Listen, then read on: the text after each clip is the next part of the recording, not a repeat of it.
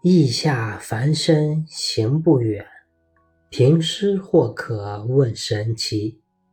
沉吟欲作惊人句，却落鸡毛与蒜皮。生活不止眼前的苟且，还有诗和远方。这句话开始流行起来，可能是因为大家越活越累，所以很多人心里开始产生强烈的逃离的愿望。自然就想去旅行。还有一句话叫做“身体和灵魂必须有一个在路上”。然而疫情之下，远方一时是去不成了。也就是说，身体在路上肯定是不成的。我只好选择诗，也就是说，让灵魂去旅行。我每天至少会写一首小诗，像写日记一样。去年一年就写了四百多首。有朋友开玩笑说：“假以时日，必定赶超乾隆大帝。”乾隆的诗我没有读过多少，除了影视剧里面出现过的，我猜其中绝大多数还是张冠李戴。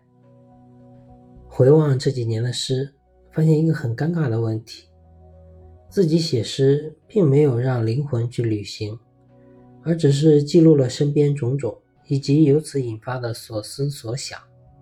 大多都是一些鸡毛蒜皮的小事。想要让精神去旅行，那要多读读别人的诗，从而看别人的所思所想才行。而诗这种简约的文体，最大的麻烦就是，光从文字上获得的信息量是很少的。所以我们的读诗传统向来是知人论诗。想来我的诗，别人读起来也很困难。